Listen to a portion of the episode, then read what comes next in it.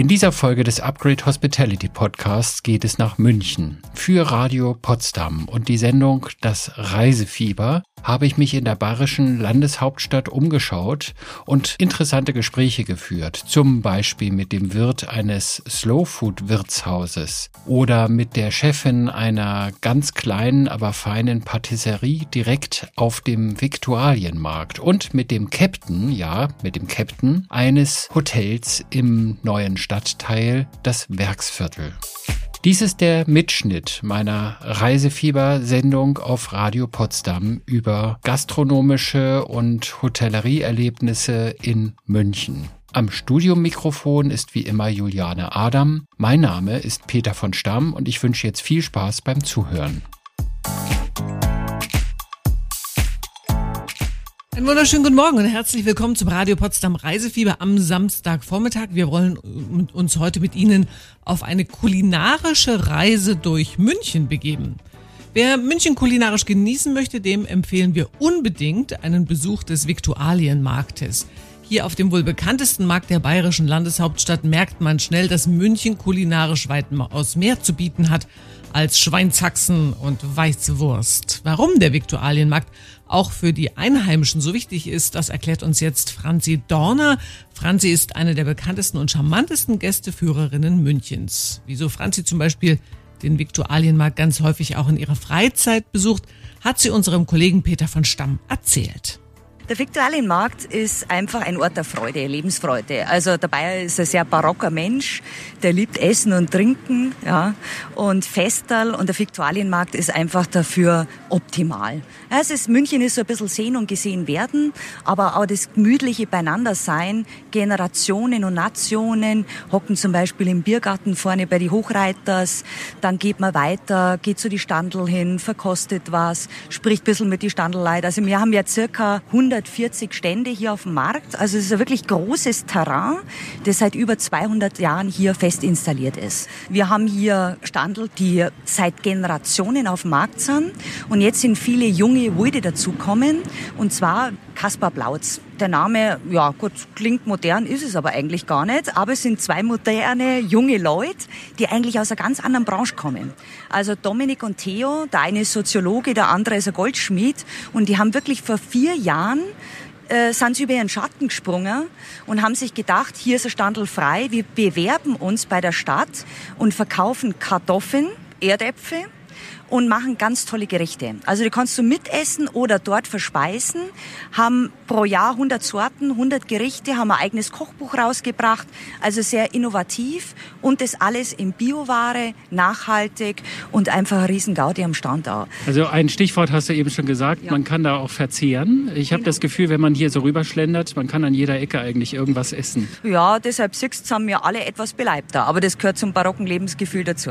Dann gibt's dann aber so ganz schräge Sachen, wo du sagst, sagst, ja, du isst das regelmäßig, saures Lunge zum Beispiel. Was ist denn das? Genau, also das sind so typische Speisen, aber das ist für uns jetzt auch gerade modern geworden, seit ein paar Jahren wieder, dass man alles vom Tier konsumiert, wie man es früher gemacht hat. Also saures Lüngerl ist, wie der Name sagt, Lunge sauer angemacht mit einem guten Sösel. Meistens kommt noch Zunge mit dazu, Herz mit dazu und das wird serviert mit einem geschmackigen Semmelknödel. Und das kann man hier direkt so essen? Das kannst du auch hier am Markt direkt essen. Ja, also nicht bei Kaspar Blautz in dem Fall, aber bei vielen kannst du es kaufen oder auch hier verzehren am Markt. Dann kommt was ganz Süß, weil wir sind ja auch geschleckert, wir Münchner.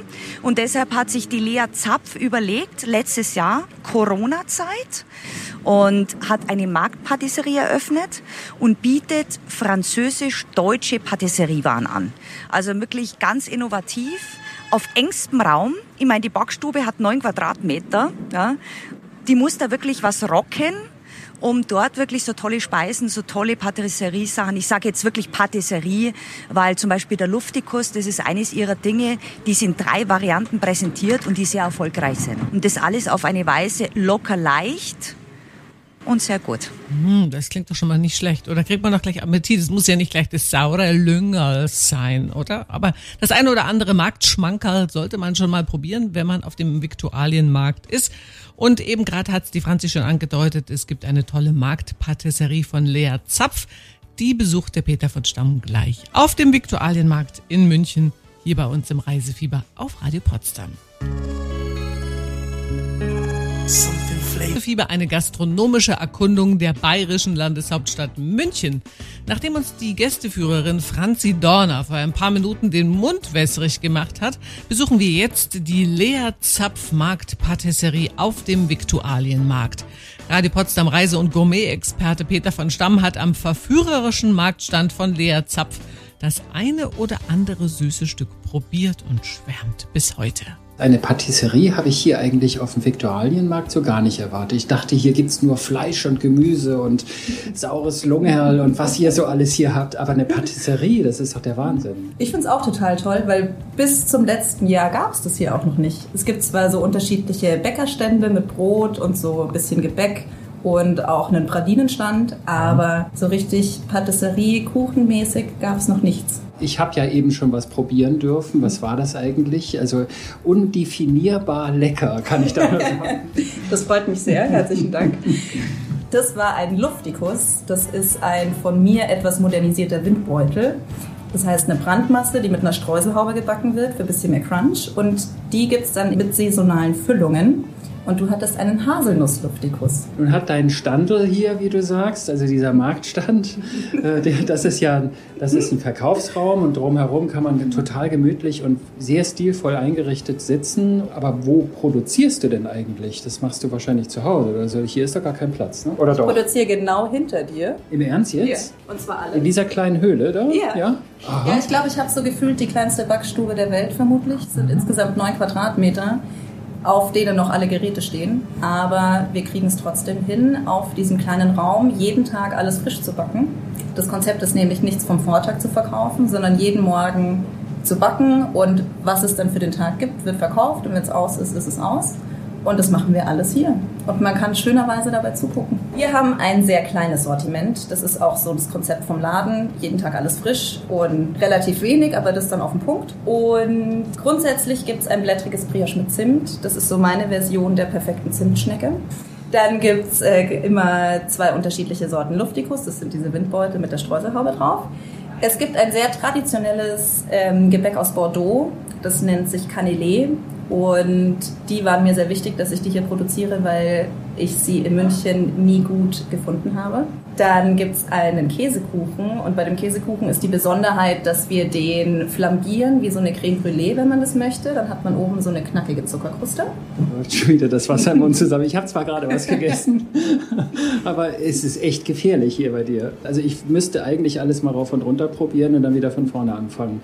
Hast du so Stammgäste, die vorbeikommen und sagen, heute mal die ganze Tafel oder alles, was übrig ist? Ja, gibt's auch, schönerweise. Und ich freue mich auch total sagen zu können, dass ich jetzt nach einem Jahr auch schon eine sehr große Stammkundschaft grundsätzlich habe. Aber es kommen schon öfter Leute, die sagen von jedem eins. das würde ich so machen in jedem Fall. Und tatsächlich hat die Marktpatisserie von Lea Zapf auf dem Viktualienmarkt bei den Münchnern eingeschlagen quasi wie eine kleine leckere Schokobombe. Sie finden den Stand übrigens an der Frauenstraße schräg gegenüber vom Tian Restaurant. Peter konnte sich von den Leckereien von Lea kaum trennen. Wäre da nicht noch etwas in der Nähe gewesen, das wir in der kommenden halben Stunde vorstellen, hier bei uns im Reisefieber, bei unserer kulinarischen Reise durch München. Heute in München zu Gast und erkunden gerade den Viktualienmarkt und zwar kulinarisch. Nach dem Besuch der Lea Zapf Marktpatisserie, die wir Ihnen ganz ausdrücklich ans Herz legen wollen, besuchen wir jetzt ein Wirtshaus ganz in der Nähe.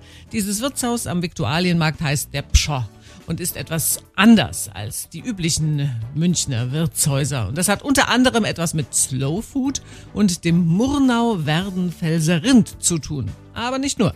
Wieso, weshalb, warum erklärt Ihnen jetzt der Wirt des Pschor, Jürgen Lochbieler. Wir wollen schon als sehr zeitgemäßes Wirtshaus wahrgenommen werden. Drum ist hier irgendwo nichts so bayerisch volkstümelnd und, und rot-weiß und weiß-blau und Strick-Häkeldeckchen.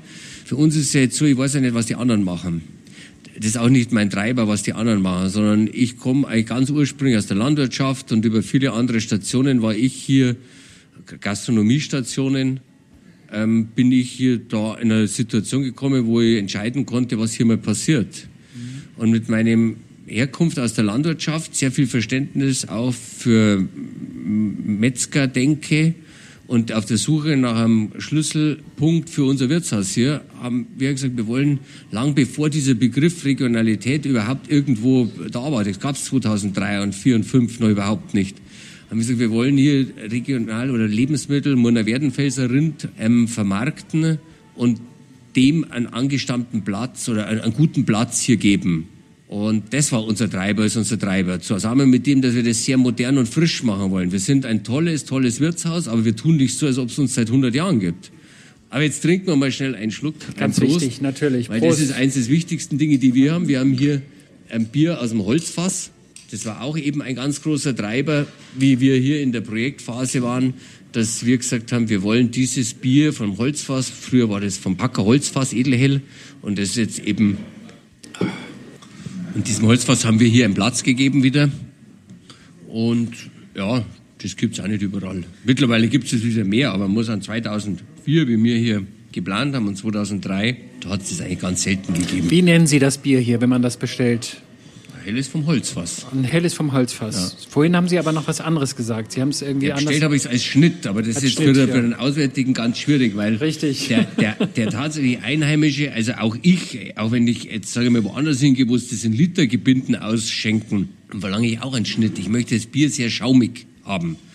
Ja, weil wenn das Bier wenig Schaum hat, dann haut die Kohlensäure noch viel schneller ab, als wie durch diesen Schaum, der das verhindert. Und Lieber trinke ich dreimal einen Schnitt, wo viel Schaum drauf ist und weniger drin ist. Kostet auch ein bisschen weniger als ein halber Liter. Aber das ist halt immer frisch. Ja? Und der andere zuzelt halt an seinem halben Liter da eine Stunde lang hin und dabei habe ich zwei Schnitt getrunken und habe halt ein gutes Bier getrunken und ein frisches.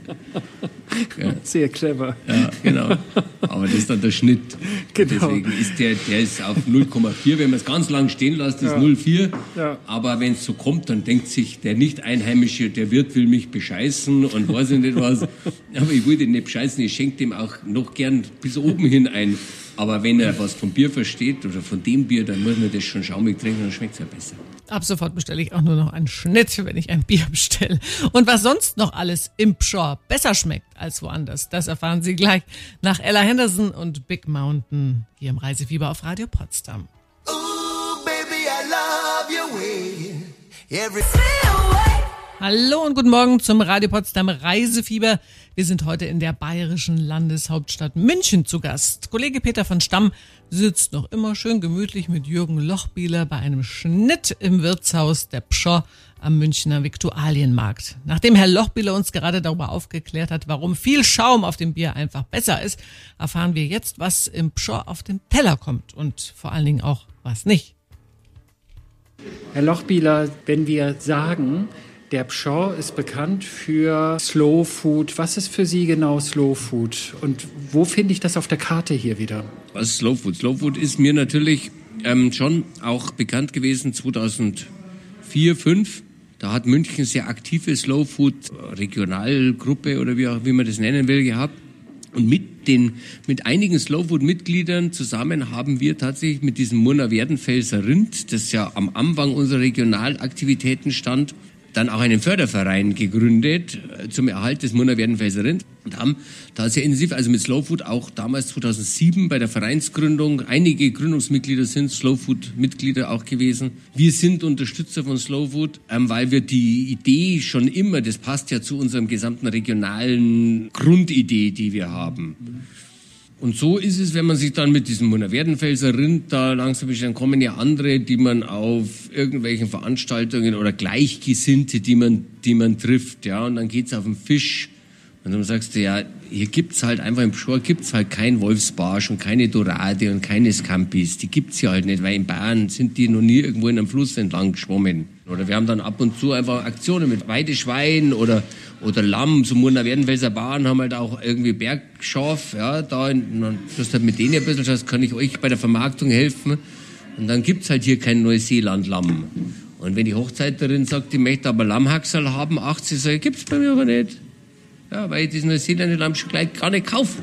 Kaufe ich nicht. Auch nicht, wenn es sagt, ja, ich zahl's ja nicht. Das ist halt so. Wenn ich jetzt nachher hier esse, Ja. Und Sie sagen also, Mensch, der Peter von Stamm, der soll mal was richtig Gescheites auf den Teller kriegen.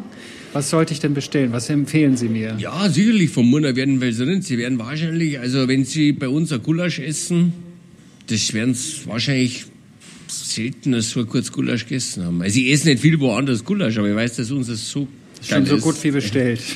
Nein, und wenn man sagt, Mensch, das ist ein Tatar, wenn man zu dritt ist, dann trinkt man zum, zum ersten Bier, nimmt man das ein Tatar mit ein bisschen Röstbrot, dann hat man schon einmal was. Und dann eben ein Gulasch oder unsere Rouladen oder Sauber. Wir sind natürlich einfach rindfleischlastig, ist so. Bei uns gibt's natürlich auch für den, der will, ein Schweinshaxen. Ja, klar, das muss, haben wir auch, aber auch das ist eine bayerische, das ist auch eine bayerische, bayerisches Schwein, ja, geprüfte Qualität Bayern. Aber die ist auch super, die ist wirklich super. Meine Frau, wir haben gerade Handwerker rein, die hat am Montag Schweinshaxen mitgenommen, hin und weg, ja, auch toll. Aber jetzt, wenn man halt im Schor geht, dann sollte man halt schauen, dass man wirklich sich was von dem Rindfleisch da gattert, weil es halt eben schon, ja, das ist schon ein, ein, ein, eine Herzensangelegenheit von uns. Oh, jetzt so ein Gulasch könnte ich auch schon essen. Das Wirtshaus der Pschor steht übrigens am hinteren Ende des Viktualienmarktes in München gegenüber vom Karl-Valentin-Brunnen und ganz in der Nähe von Lea Zapfs Markt Passeterie. In der kommenden Stunde stellen wir Ihnen unter anderem den heutigen Gewinn vor, das Moxie Hotel am Ostbahnhof, das vom Viktualienmarkt zu Fuß oder per S-Bahn nur 15 Minuten entfernt ist. Also dranbleiben und gut zu hören lohnt sich weiterhin.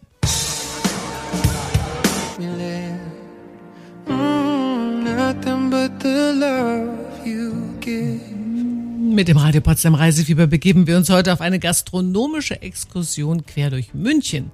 In der vergangenen Stunde haben wir uns auf dem berühmten Viktualienmarkt umgeschaut, der im Herzen der Stadt am Rande des Marienplatzes liegt. Hier haben wir unter anderem die Marktpatisserie von Lea Zapf und das auf Slow Food spezialisierte Wirtshaus der Pschow besucht. Jetzt machen wir einen Ausflug in den englischen Garten, der grünen Lunge von München. Im englischen Garten kann man wunderbar flanieren, chillen, Sonnenbaden, alles herrlich. Man kann aber auch in einem der wunderbaren Biergärten hocken und das Leben bei Bierchen und Schmankerl genießen. Und Peter wäre nicht Peter, wenn er sich nicht einen ganz besonderen Biergarten ausgesucht hätte. Das ist das Milchhäusel, ein Bio-Biergarten mit hundertprozentig bayerischen Ökospeisen. Der Betreiber Axel Bansemir erklärt, worum es geht. Dein Biergarten heißt ja hier Milchhäusel. Milch kriegt man hier aber eher nicht. Das gab es in vergangenen, in früheren Zeiten nach dem Krieg, glaube ich, oder? Äh, Milch kriegst du schon, vorzugsweise mhm. eben im Cappuccino oder Milchkaffee. Du hast recht, äh, Milchhäusel, das ist eben der Ursprung des, des Biergartens, eine Milchausgabestelle nach dem Zweiten Weltkrieg für die notleidende Bevölkerung. Das Milchhäusel hatte damals schon eine Besonderheit, es war unter privater Regie, also es war ein Wirt, der hier die Milch verkauft hat. Und das ganz Besondere an diesem Milchhäusel war eben auch, dass der Wirt nicht nur Milch verkauft hat, sondern eben auch Käseprodukte. Lange Jahre war es dann eben ein ganz normaler Kiosk mit Zeitungen, Zeitschriften, wie man es halt eben kennt. Und wir haben uns 2003 mit dem Konzept beworben, das Ganze nachhaltig, biologisch, ökologisch, fair als Biergarten zu betreiben und haben dann auch 2003 den Zuschlag bekommen, das so zu machen. Und wie seid ihr denn auf den Trichter gekommen zu sagen, wir machen das jetzt als Bio-Biergarten? Äh, ich bin so aufgewachsen. Also meine Eltern haben das äh, Korn selber geschrotet und die Milch vom Bauernhof geholt. Das war für mich schon immer so dieses natürliche, dieses zum Bauernhof hinfahren, die Milch dort zu holen. Das, das, so bin ich aufgewachsen und äh, das haben wir dann irgendwann gesagt, das müssen wir auch transportieren in die Bevölkerung, in die Menschen. Und waren damals 2003 eigentlich die ersten München, die eine Gaststätte biozertifiziert haben. Und es war damals auch noch so in den Köpfen der Leute drin, ein Bio-Leberkäse, da ist kein Fleisch drin. Also Bio ist gleich Tofu. Das war so ein mhm. bisschen äh, Basisarbeit, die wir geleistet haben. Mittlerweile komplett akzeptiert und auch angenommen und auch ähm, bei jedem im Kopf angekommen.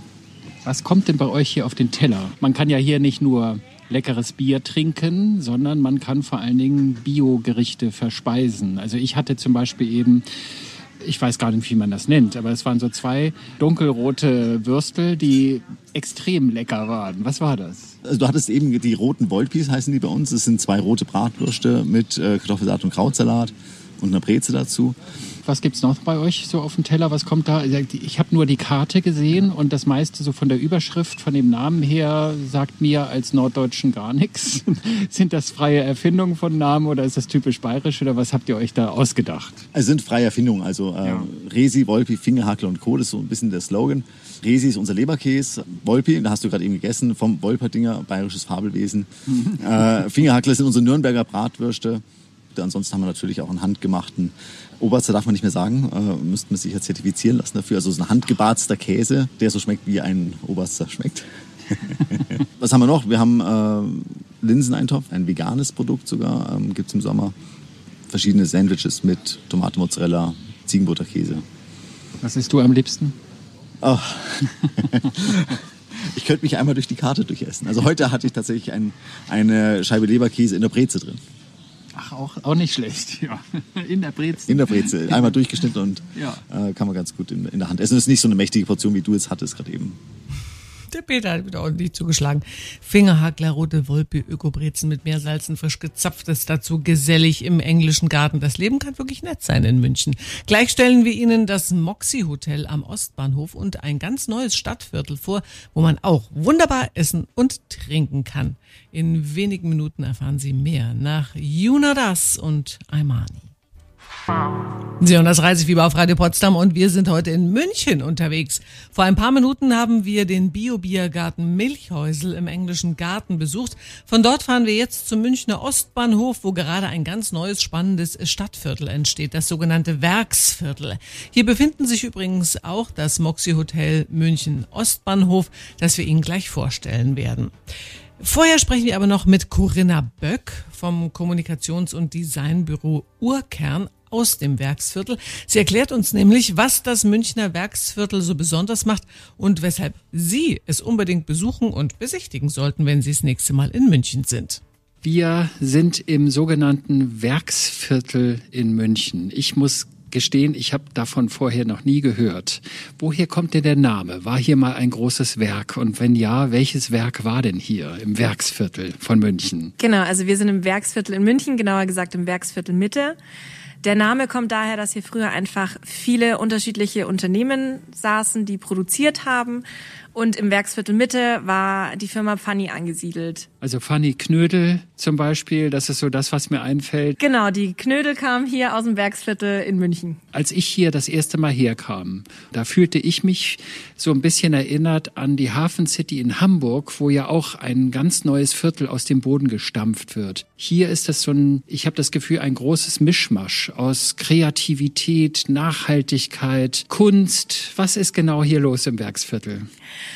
Es ist eins der spannendsten Stadtentwicklungsprojekte in München und man versucht hier eben verschiedene Lebensbereiche unter einen Hut zu bekommen. Diese Lebensbereiche sind eben Wohnen, Leben, Arbeiten und Bewegen. Es gibt hier viele unterschiedliche Themen, die mitspielen.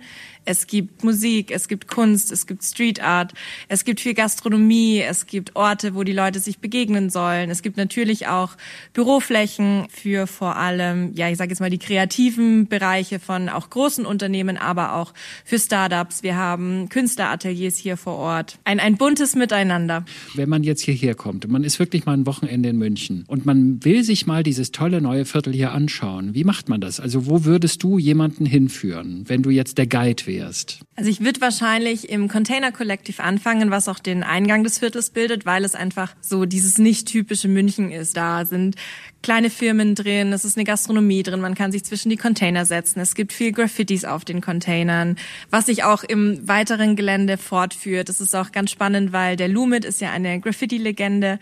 Der ist hier quasi Kurator auf dem Areal und ja, hat quasi die Wände unter seinen Fittichen und kümmert sich auch darum, dass hier wirklich ja hochrangige Künstler aus der ganzen Welt herkommen und man hier wirklich wie so eine Art Freiluftgalerie hat. Was für mich immer wichtig ist, ich will dann abends auch irgendwo gescheit essen gehen und ein schönes Bierchen trinken oder mal auch was anderes essen. Wo gehe ich denn hier im Viertel essen? Also wir haben ganz, ganz viel unterschiedliche Gastronomie. Wir wurden für unser Konzept der Vielfalt des Besonderen auch schon ausgezeichnet vom Leaders Club.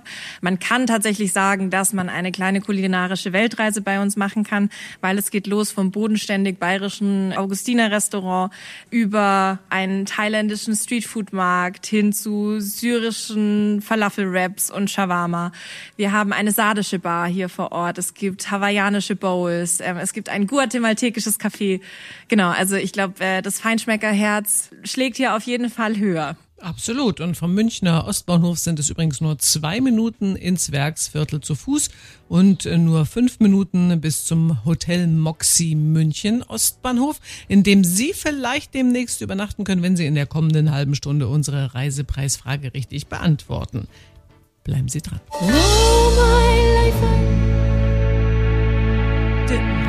Potsdam Reisefieber sind wir heute unterwegs in München und besuchen gerade das Münchner Werksviertel, ein neuer, hipper Stadtteil, wo sich einst das Pfanniwerk mit der Knödelproduktion befand und wo man heute unter anderem eine kulinarische Weltreise machen kann und sehr lecker thailändisch, syrisch, sardisch oder eben auch bayerisch essen und trinken kann.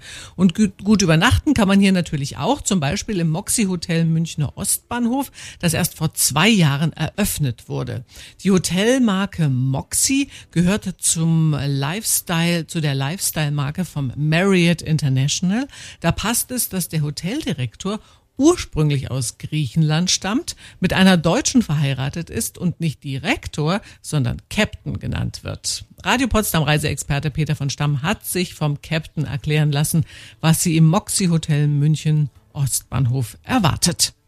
Hallo, mein Name ist Dimitrios Nikolousos und meine Funktion ist Captain vom Moxie München Ostbahnhof. Also ich kenne den Captain nur vom Schiff. Ist der Rest dann die Crew? Gibt es da auch so einen Bootsmann etc. pp?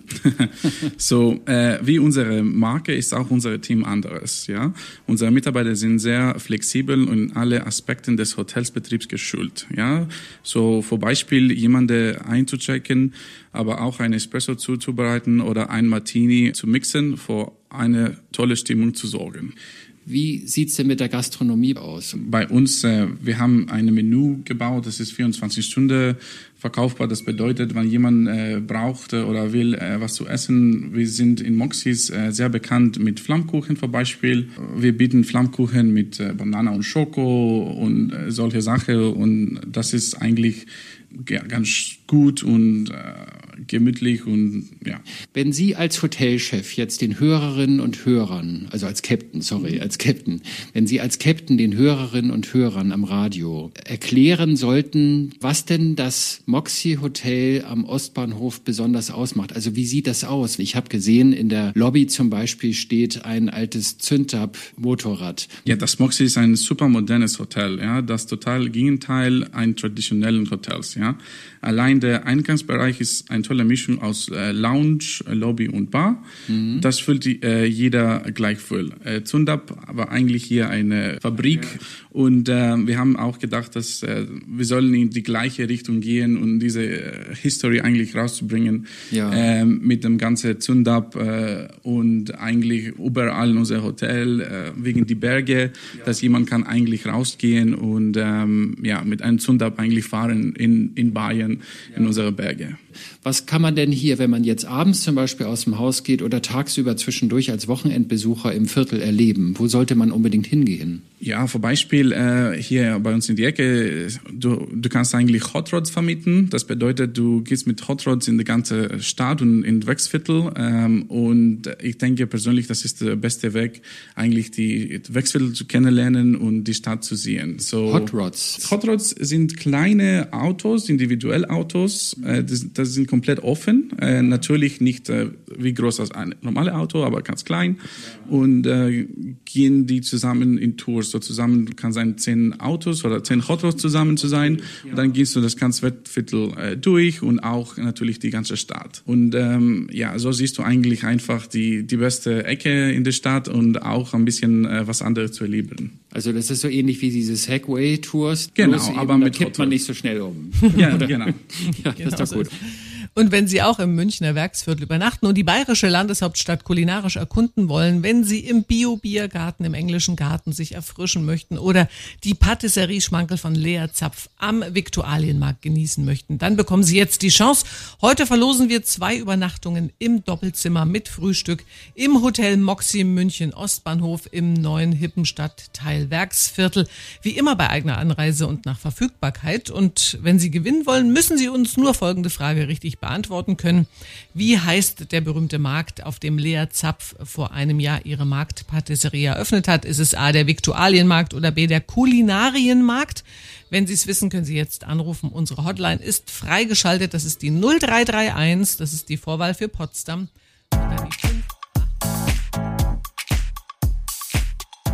Wenn auch Sie Ihre Destination, Ihr Restaurant, Ihr Hotel im Radio oder im Upgrade Hospitality Podcast vorstellen möchten, dann melden Sie sich gerne bei mir. Schreiben Sie mir am besten eine E-Mail an info@petervonstamm.de oder nehmen Sie Kontakt via LinkedIn mit mir auf.